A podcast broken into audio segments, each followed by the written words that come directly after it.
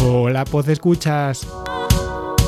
Bienvenidos a un nuevo episodio del podcast de Un Papá en Apuros.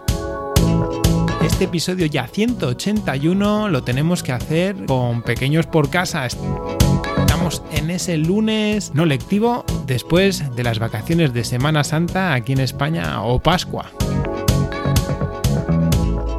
Comenzamos. La anécdota de la semana. La anécdota de esta semana va en consonancia a los viajes, a los viajes en coche y sobre todo ahora que estamos de nuevo en la zona norte, esos viajes están siendo más cortos y pasamos por carreteras distintas que en la zona sur. Y estas carreteras que tienen ahora la velocidad controlada por tramos están dándome anécdotas continuas. La primera es ver cómo los coches, claro, van a esa velocidad, puesto que supuestamente te controlan la velocidad en un tramo prolongado de unos 30 kilómetros, una cosa así. Van tomando las medidas de velocidad y te controlan para que no excedas esos límites. Bueno, pues ayer la anécdota la cuento porque ayer se notaba como la gran mayoría tenemos el control de velocidad y antes eh, recuerdo que por mucho control que hubiera incluso en los tramos, en estos tramos de control de velocidad por tramos en otras carreteras, no en la que fui ayer, se notaba que bueno, pues eh, las velocidades de los coches eh, variaban dependiendo de la situación o quizá bueno, pues del momento del conductor, ¿no?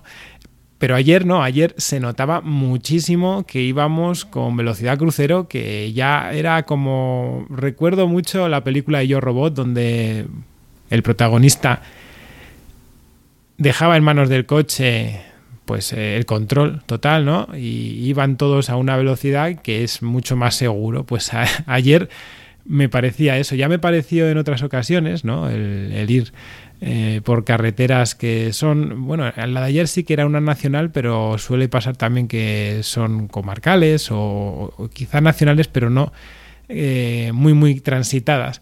Y ves como, bueno, pues que vas solo, que la velocidad hace que vayas demasiado tranquilo, yo creo, ¿eh? en algún momento, ¿no? No por la velocidad en sí, sino por la monotonía que conlleva en ciertas carreteras ir así.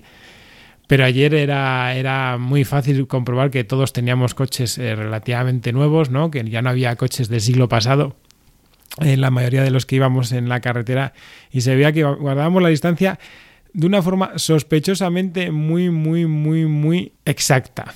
Bueno, nada más, vamos a pasar al tema principal.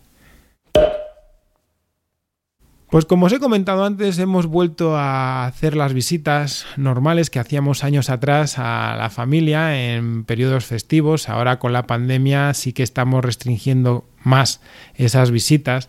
También aprovechamos eh, los periodos mm, relativamente vacacionales en los que se solapan periodos lectivos y no lectivos con vacaciones totales en la familia y permite también que estemos un poco más atentos con el hijo mayor, con Marcos, que pues necesita a veces más atención ya que los pequeños nos roban casi todas las energías. Entonces aprovechamos y fuimos a, ver a, parte de la familia y claro, nos hemos dado cuenta que la cosa ha cambiado bastante. En primer lugar, los niños están mucho más eh, activos, se les nota con memoria y ya recuerdan bien los lugares. Eso nos ayuda mucho y sobre todo con el contacto de la, gente. Ha pasado que uno de los pequeños estuvo enfermo la semana pasada y sí que se le notaba todavía un poco ñoño.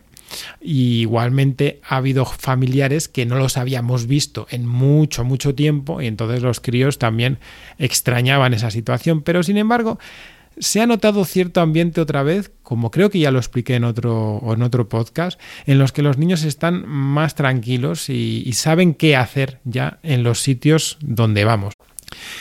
Eh, el mayor pues disfruta mucho también porque está en una muy buena edad para ir con sus primos y que todos rondan esas edades de 10, 9, 11 años.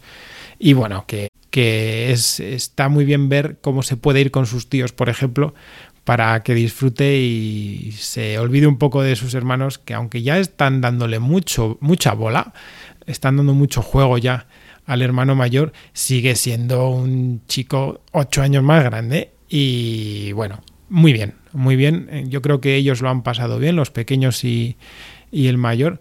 Y nosotros lo mismo, eh, al principio sí que estábamos un poco descolocados porque ya os comento que hace mucho tiempo que no, no hacíamos visitas de este estilo, siempre estábamos pensando en hacer visitas y quizá eran visitas más largas puesto que volvíamos de un lugar mucho más lejano y aprovechábamos para juntar vacaciones y estar el máximo tiempo posible en los lugares con la familia ya que no les volveríamos a ver en iba a decir meses pero casi casi en alguna ocasión hasta un año.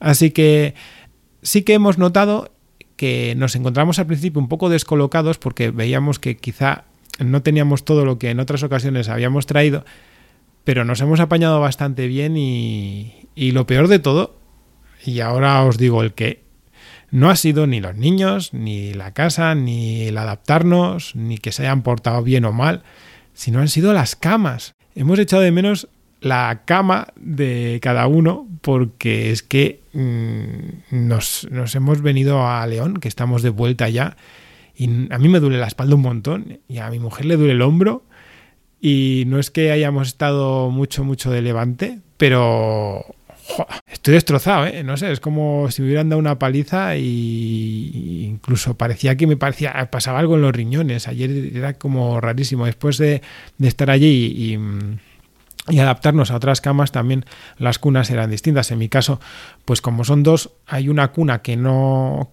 que, no es cuna como tal, sino que es un parque y ya veis que los parques pues tienen una altura mucho mayor y tenía que bajar mucho más para coger y sacar al pequeño. Que no me pareció que hiciese ningún gesto, ¿no? Pero vete tú a saber y la edad, ¿no? Como dice mujer, ya es que ya no somos los veinteañeros que éramos. yo, pues sí, puede ser también. Y el desgaste y la relajación y en fin. Pero bueno, a que, que son sensaciones ya distintas, que vamos avanzando en el tiempo, que los críos ya van siendo un poquito más independientes, que se les nota la forma de ser y cómo van parlando, van hablando mucho y, y ya, lo dicen nuestra, nuestra familia, nuestros familiares, que han cambiado un montonazo.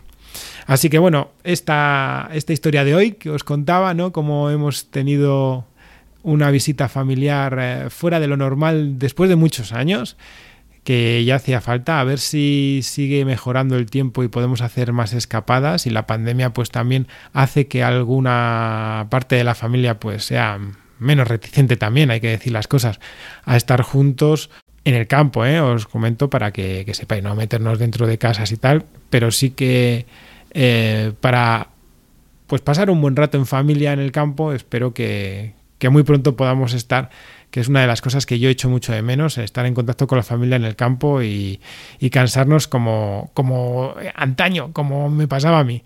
Nada más, todos los métodos de contacto y lo que podéis hacer para apoyar el podcast lo tenéis en las notas del audio. Difundid el podcast por todos los lugares que queráis. Suscribíos si no estéis suscritos, que también está como se hace en las notas del audio.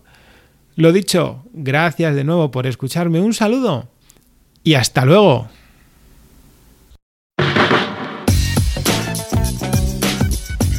Podéis contactar con un papá en apuros mediante el correo electrónico abierto las 24 horas del día, unpapaenapuros@rauldelapuente.com. También podéis seguir las cuentas de Twitter y Facebook oficiales, arroba un papá en apuros. Estamos en todas las plataformas de podcasting y para que incluyáis el programa en vuestro gestor de podcast favorito podéis utilizar la dirección corta bit.ly barra un. Para que no os preocupéis, toda la información sobre el podcast se encuentra en unpapanapuros.rauldelapuente.com y también en las notas de cada episodio. Por cierto, no os olvidéis de dejar una reseña en iTunes, dar un me gusta en iBox y compartir cada episodio en las redes sociales. Así nuestro podcast será más visible y llegará a más gente. Muchas gracias, Poz Escuchas. Ah, que no os lo he comentado, pero estáis escuchando el podcast gracias a un nuevo micrófono dinámico que después de yo que sé cuántos años de detrás de los micrófonos, al final tengo uno